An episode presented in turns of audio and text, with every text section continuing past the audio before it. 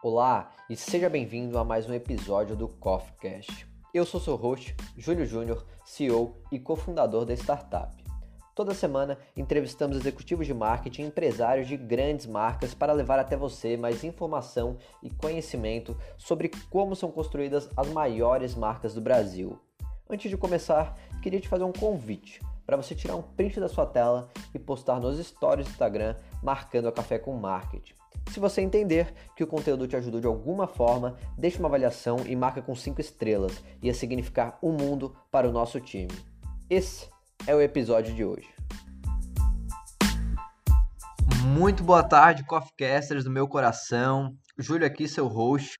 Hoje a gente está com a Marina, consultora de branding e mestre de comportamento do consumidor. Marina, conta um pouquinho sobre você, o que, que você Oi. faz hoje em dia? Bom, eu sou consultora de branding de comportamento consumidor. É, passei muito tempo em agência, então atendi clientes grandes como o Toyota, o Boticário, e agora já estou na minha, na minha caminhada mais individual e tô com algum, alguns trabalhos em andamento aí. Legal, legal. Mais empreendedora, voltado para o empreendedorismo, é isso? Isso, isso. Show de bola. A Marina vai hoje, então, dar um panorama para a gente melhor aí sobre é, a influência do marketing na decisão de compra. Então, eu vou direto ao ponto aqui nessa primeira pergunta. Marina, tu consegue falar pra gente qual a influência do marketing na decisão de compra? Olha, essa, essa pergunta, esses já, já começaram bem, né? Mas hoje a gente está no mundo onde as ações de marketing elas influenciam não só a decisão de compra, mas basicamente a vida das pessoas, né? Então, os estímulos de marketing, eles é, não só mostram pra gente como a gente deve comprar, né? Direcionam a gente para esse nesse sentido, mas também como a gente tem que agir, se relacionar e às vezes até sentir, né? Então, ele acaba influenciando diretamente nos pensamentos, que é a parte mais cognitiva, nos sentimentos, que é uma parte mais afetiva, e nas ações, é, de fato que as pessoas acabam executando, né?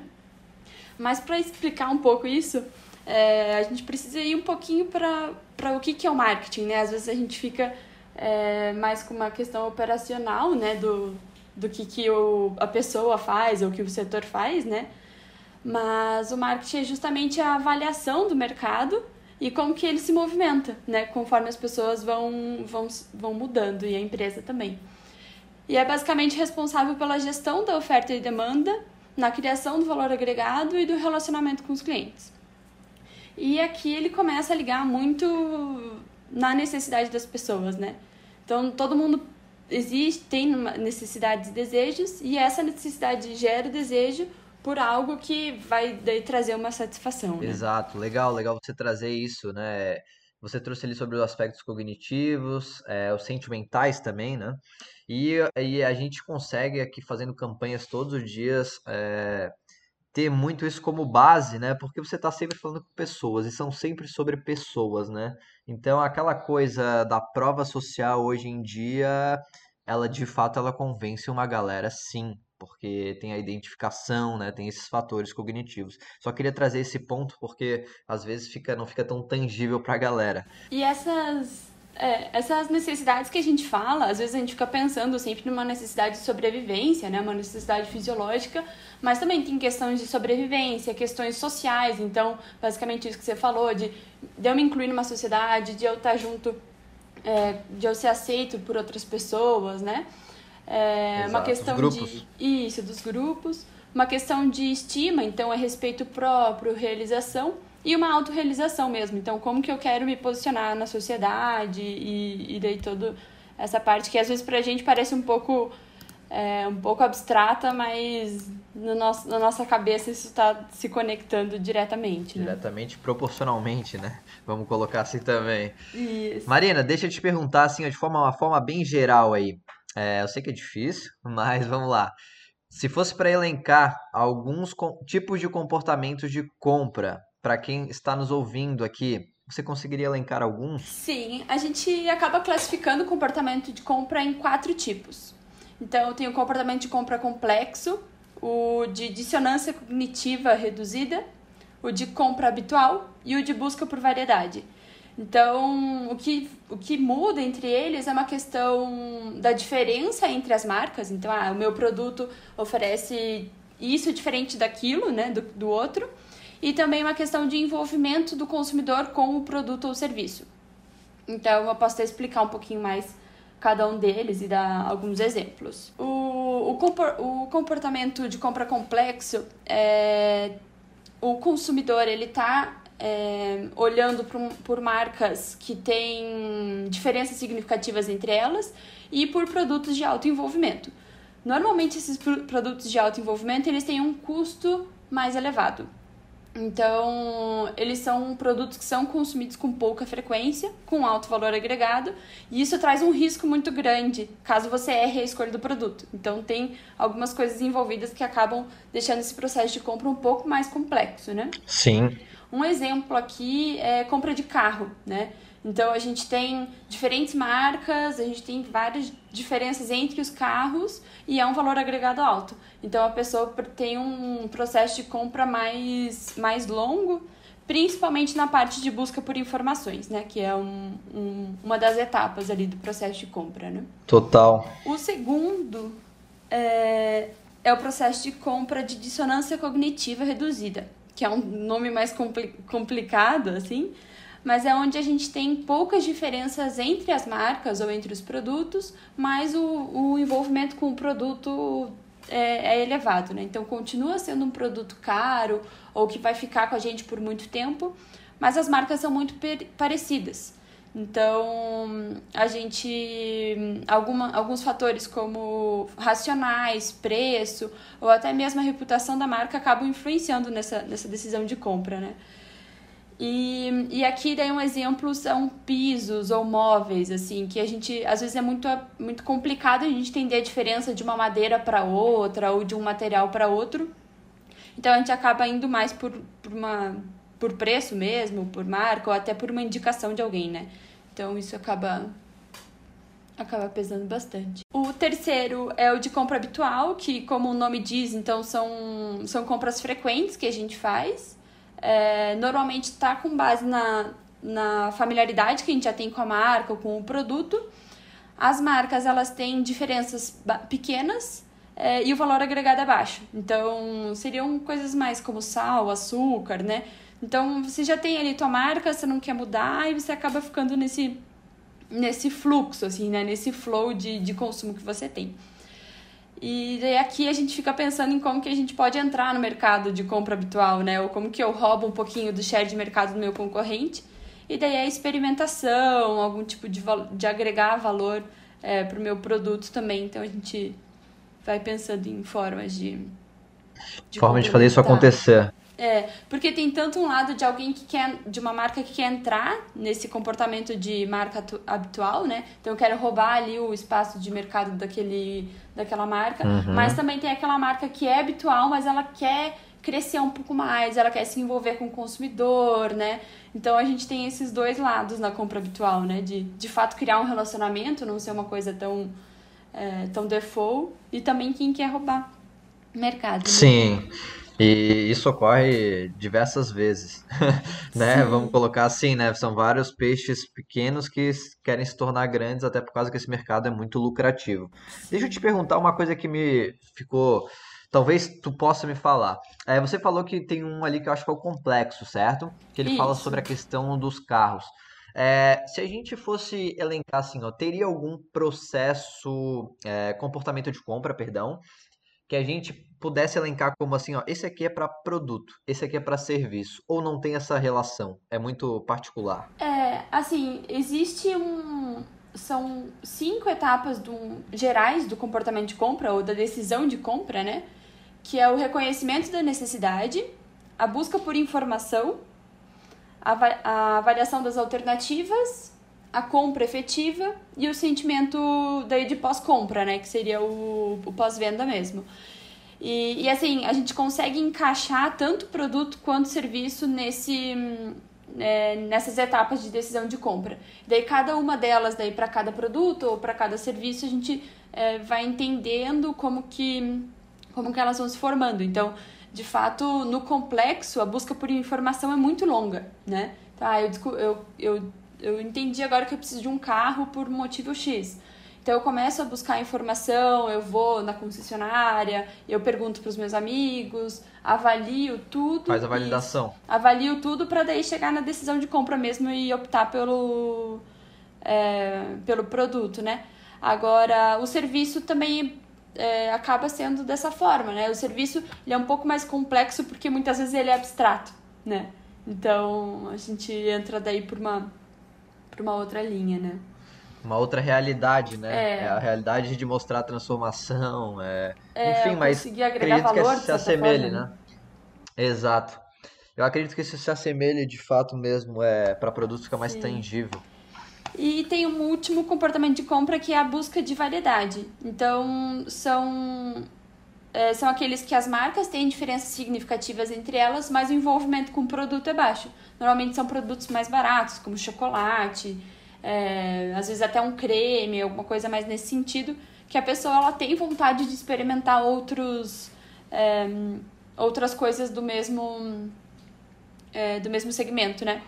Isso. E daí aqui tem um super, um super desafio que é conseguir chegar numa compra habitual daí, né? Pra não virar tão descartável, no caso. Né? Sim. Virar de fato uma compra habitual, né? É, aquele chocolate é. diferente, com, com rótulo diferente, que a gente não tá acostumado a ver, né? É, e aí daí é agregar valor, criar relacionamento com o consumidor, né? Então aqui, normalmente quem tá nesse, nesse tipo de comportamento de compra tem que trabalhar bastante para conseguir Certo você, já que você metas. deu essa métrica aí, teria algum mais fácil ou todos são muito difíceis? Eu acho que cada um tem seu desafio, né? Então, quando a gente fala de variedade, a gente fala muito sobre estratégia de promocional, né? Quando a gente fala do habitual, a gente tem muito uma questão de, de construção do relacionamento com o consumidor e até para conseguir agregar valor, né? A dissonância cognitiva é reforço de marca, porque a gente precisa, o consumidor precisa entender o nosso produto para não ficar só no preço, né? Que é um dos diferenciais. E o complexo, você tem que trabalhar com todas as frentes de forma bem, bem forte, assim, porque o, com valor agregado alto e uma, e uma diferença significativa entre as marcas, você precisa conseguir desenvolver o teu produto e mostrar esse diferencial. É. Super, super, show de bola, show de bola. Até me esclareceu bastante aqui sobre o tema, bem legal. Marina, vou para a pergunta 3. Era, eram esses quatro, é isso ou cinco? Era quatro, não?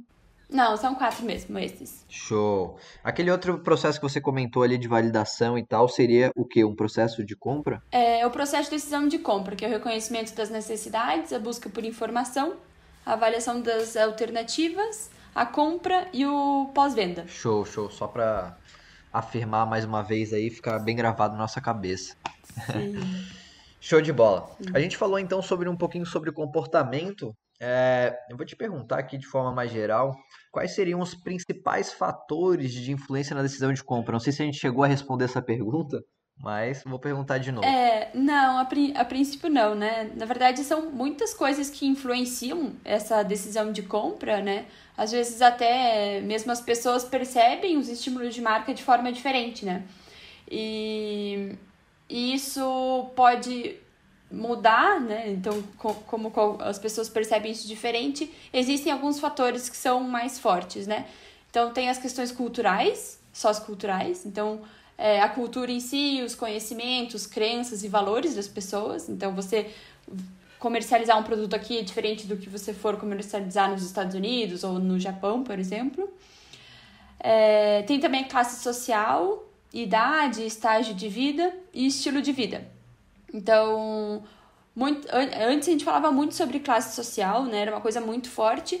Óbvio que hoje a gente precisa considerar isso, mas às vezes se o estilo de vida da pessoa é aquele, a, ele acaba se sobressaindo a classe social da, daquela pessoa. Então, às vezes, ela opta por comprar um celular é, mais caro e abre mão de um outro, de um outro tipo de, de produto mais básico, por exemplo, na, na vida delas, para conseguir manter esse estilo de vida que ele estava esperando, né? Que eu acho que é o que mais acontece aí, né? Vamos colocar assim.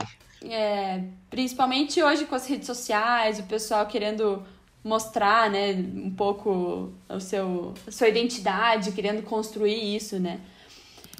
Ah, e o segundo ponto são essas influências interpessoais, que é, são os grupos de referência, família, amigo. E daí hoje em dia, com as redes sociais, os influencers acabam vindo com bastante força também. Então, esse tipo de influência também impacta bastante na, na decisão de compra. Existem também os determinantes individuais, então questões psicológicas de qual que são as minhas motivações, minhas percepções, as minhas convicções e as necessidades né, de, de cada um que envolve o produto e serviço. Então, quando a gente junta é, essas, essas questões, é, o indivíduo vai processar essa informação de forma diferente. Né? Então, eu acho que é, são basicamente essas forças né, que acabam impactando a, o processo de decisão de compra. Além daí do, do relacionamento prévio com a marca, né? Então, qualidade de valor percebido, lembranças, né, relação que, que a pessoa já tem com, com a empresa, né? No final são diversos fatores que vão chegar até o momento da compra, né, se a gente for Isso. parar para pensar nessa perspectiva. E você falou sobre o teoricamente sobre os influencers, né, que seria um marketing de influência muito forte hoje em dia e a gente consegue puxar isso, né, para aquela questão do estilo de vida, consegue Sim. puxar isso para a questão de pertencer a um grupo. E eu vou te falar, assim, até como estratégia de marketing aqui na Café, um dos melhores resultados que a gente tem. A gente é especializado em mídia performance, mas o que dá resultado forte, visível, curto prazo, são os influenciadores. Mas vou até deixar um, um, parâmetro aqui para a galera também não achar que uma estratégia com influenciador é você dar um produto, é, um serviço e achar que só isso basta, né? Vai muito além disso, galera. É, é uma coisa de uma vez só vai te dar resultado. Uhum. A gente precisa lembrar que você precisa ficar na mente né, da pessoa por mais algum tempo, ela te vê mais algumas vezes. Então, se você for fazer uma estratégia hoje com um influenciador, seria legal começar a pensar num médio prazo, né? Uns seis meses, fazendo esse trabalho de diversas formas diferentes. Sim.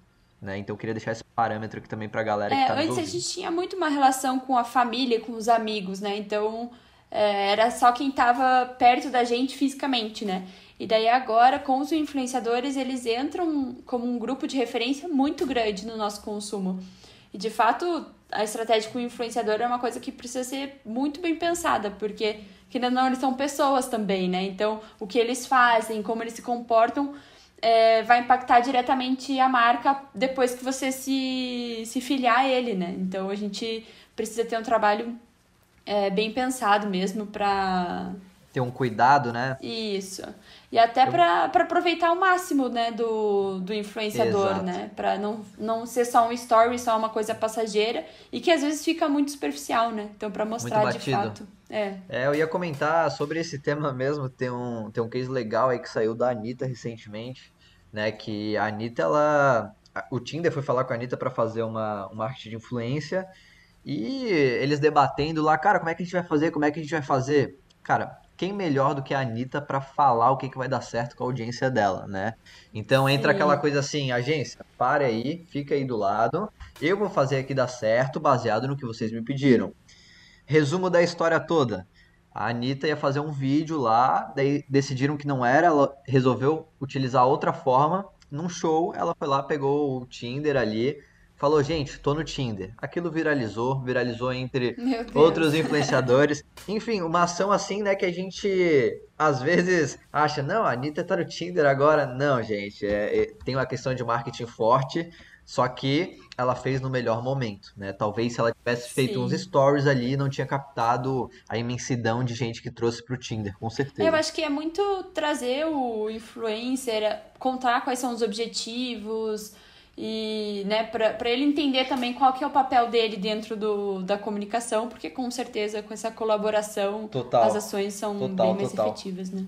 Marina, você falou que ia trazer um tema diferente pra gente que, que era esse tema? É, então, a gente fica pensando em processos complexos. Você até me perguntou se teria alguma coisa específica, né, de, de decisão de compra complexa. E hum, eu, por muito tempo, tenho estudado a sustentabilidade, que é um tema que está super em alta.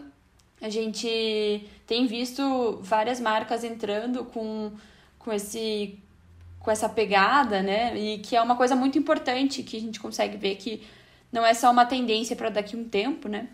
e é um processo de compra bem complicado. Então, é, normalmente, quando a pessoa opta por um produto ou serviço sustentável, ela está sempre abrindo mão de alguma coisa. Então, ou é um produto mais caro, ou é um produto que é mais difícil de encontrar, ou é um produto que muitas vezes tem um, uma rende menos, né? Às vezes tem algumas coisas que acabam é, pecando nessa questão de qualidade também, né? Mas é, de rendimento, de durabilidade. E então a gente precisa convencer o consumidor a comprar isso, e daí está muito relacionado a lifestyle e está muito relacionado à construção de marca, né? Então a gente fica pensando, putz, o que, que eu posso fazer de ação de marketing para vender o meu produto, né? E tem coisas de selo de sustentabilidade que as pessoas olham, ah, tem o selo orgânico, mas ninguém sabe o que é um selo orgânico. Então a gente tem um processo de ensinar o consumidor também. Eu acho que todos os processos de compra que a gente fala sobre é, coisas novas ou coisas mais técnicas, às vezes muitas vezes serviço, que a gente tem que ensinar o consumidor como usar o nosso produto ou como é, consumir, né? É um, é um desafio sempre muito grande, assim. A conscientização, né? E você falou isso aí, na hora já me veio diversas ações aqui sustentáveis, vamos colocar assim, como, como você falou, tem barreiras muito fortes, né? Por exemplo, ah, você vai comprar um carro elétrico. Ah, mas o carro elétrico ele só anda 200 km, né? Ele tem um, ele tem um X ali de sustentabilidade, uhum. né? Eu queria trazer por causa disso. Ah, a gente vai querer agora um, é, aqueles painéis solar. Porra, cara, aquele painel Solares, solar, até é. tu encontrar uma empresa que faça, vai ser um orçamento extraordinário, mas o cara vai te provar é, que se paga. O custo é alto. Sim. Então são, são alguns pontos bem importantes e, e eu acabei estudando isso é, dentro do marketing de influência. Então eu busquei entender o que tipo de argumento que ia ser hum, interessante ou que venderia mais é, dentro da sustentabilidade. Então eu fui para um, uma questão muito mais informacional, né? Então, é, contando todos esses detalhes, então mostrando mais ou menos uma questão de é, exemplo, né, do painel solar. Você vai ter que fazer um investimento X, mas em dois anos você recupera e nunca mais vai pagar energia. Então, trouxe essa questão mais do informacional e, do, e, e por outro lado de lifestyle, né? Então, o que, que eu preciso abordar, né? Falar que isso é um estilo de vida mais sustentável, que reforça o que eu quero passar para as pessoas. E, e foi muito interessante o resultado que a gente teve, assim. Então, as pessoas que não têm muito uma atitude sustentável, ela já não, tra não tem isso no dia a dia dela, o informacional é dispara, assim, de importância, né? De, do que, que eu... Quais argumentos que eu preciso comunicar para o consumidor, né? E o, e o lifestyle daí foi justamente para as pessoas que já tinham essas informações, que já têm atitudes sustentáveis, fez mais sentido. Então, às vezes, a gente precisa cuidar muito de. Ah, eu acho que essa mensagem que eu tenho que passar para todo mundo. Mas não, às vezes você pode ter dois targets dentro do teu é, do teu escopo, né? E, e ir direcionando essa comunicação para eles. Né? Dois até e dez, no digital né? isso acaba sendo muito fácil, né? Tu falou dois, mas pode ser até dez, vinte. A gente tem clientes aqui Sim. que, meu Deus do céu. Sim. Aí ah, a gente tem que aproveitar, né? Então, de conhecer esse consumidor, né? E ter, e ter todo esse mapeamento da decisão de compra e do, do público em si, né? Acho que isso é, é bem importante abordar, porque às vezes a gente fica pensando sobre, putz, como é que eu vou mapear tudo isso? Como que eu vou descobrir qual que é a cultura do meu consumidor? Às vezes as pessoas podem até ficar meio assustadas com tudo isso que a gente fala, né? Do processo de decisão de compra, de todos esses fatores que influenciam. E tem muitas empresas que têm dificuldade de, de fazer esse mapeamento, né? E de fato tem que colocar um esforço grande, né, para para fazer isso. Fazer acontecer o escopo. É, mas é, eu acho muito legal, assim, às vezes é, esse processo é, é complexo, às vezes é assustador, mas é uma coisa que traz muito insight e é de extrema importância, extrema importância para o teu negócio, né? Então, a gente às vezes fica pensando, putz, eu vou ter que contratar uma, uma agência ou uma empresa de pesquisa. Às vezes as pessoas que falam, não, preciso para entender meu público-alvo, eu preciso ter uma empresa de pesquisa, vou pagar uma fortuna. Mas hoje em dia você consegue fazer dentro de casa. Você, hoje em dia a gente tem muito dado com a internet, né? Então, para quem já está no digital, já consegue tirar dados do Analytics, já consegue tirar dados das redes sociais para fazer esse mapeamento, né? Além de Google, que traz nuvem de palavras. Então, às vezes a gente consegue fazer isso de forma é, mais exploratória, né? Assim, às vezes até conversando com o consumidor, liga para alguém que é mais perto de, da empresa, né? Pede para o comercial conversar lá, pode ser por mensagem, por telefone, mas para conseguir ter essas essas dicas assim. Claro, né? até para tomar as próximas decisões, né? Você falou que é muito ligado a estilos, é, de fato, se tu não conhecer a pessoa que tu está vendendo, nada adianta, né? É, e foi o que a gente falou lá. Hoje eu ter um, um target demográfico, a gente vai estar tá comunicando com muita gente, então a gente precisa começar a entender um pouco mais, criar essas personas para justamente ter uma comunicação mais assertiva, né? Uma comunicação clara e objetiva, né? Exatamente. Sim. Marina, que papo sensacional. É muito legal que você trouxe aqui pra gente hoje, para os nossos ouvintes. É, creio que a galera vai até executar, né? Se, se Deus quiser, porque é um conteúdo de extrema importância, né? Não só para a questão do marketing eu configuro, mas eu acho que isso é para o negócio, né? A pessoa ela precisa ter isso bem mapeado. Uhum. Legal, foi muito bom estar aqui, poder compartilhar um pouquinho do, do conhecimento e estamos aí. Só um 30 minutos, né? É. Seguinte, Marina, deixa eu te falar. É, você quer deixar um recadinho aí pra galera? Onde que a galera te encontra? É, a gente deixa um tempinho aí para estar tá dando o seu dois centavos aí. Hum, legal. Bom, podem encontrar nas redes sociais, LinkedIn principalmente. Agora a gente tá trabalhando bastante lá. É, mandar um e-mail também. Meu e-mail é mari.schieffer. Acho que é melhor colocar depois nos, nos comentários ou passar para o pessoal. Mas fico à disposição para o que precisarem. A gente. Sou apaixonada mesmo por entender o consumidor, entender como que a gente faz essa gestão das marcas, né? E fico, fico à disposição aí pro pessoal. Legal, legal mesmo, Mari. Te agradeço imensamente por esse papo, tá? É, foi um papo incrível. Mari, muito obrigado e até a próxima. Esse foi o terceiro episódio do nosso Coffee Cast, um papo incrível com a Marina, que falou um pouco sobre a influência do marketing na decisão de compra. Espero que vocês tenham curtido essa experiência em áudio, que é o CoffeeCast. E também queria já falar para vocês qual vai ser o próximo tema, que é um papo incrível também que vai acontecer com a Bruna Kimura, que é uma estrategista em brand, e ela vai falar muito sobre essa questão do marketing pessoal. Então você não pode perder também o episódio 4 do CoffeeCast. Desde já, muito obrigado pela sua atenção e até o próximo CoffeeCast.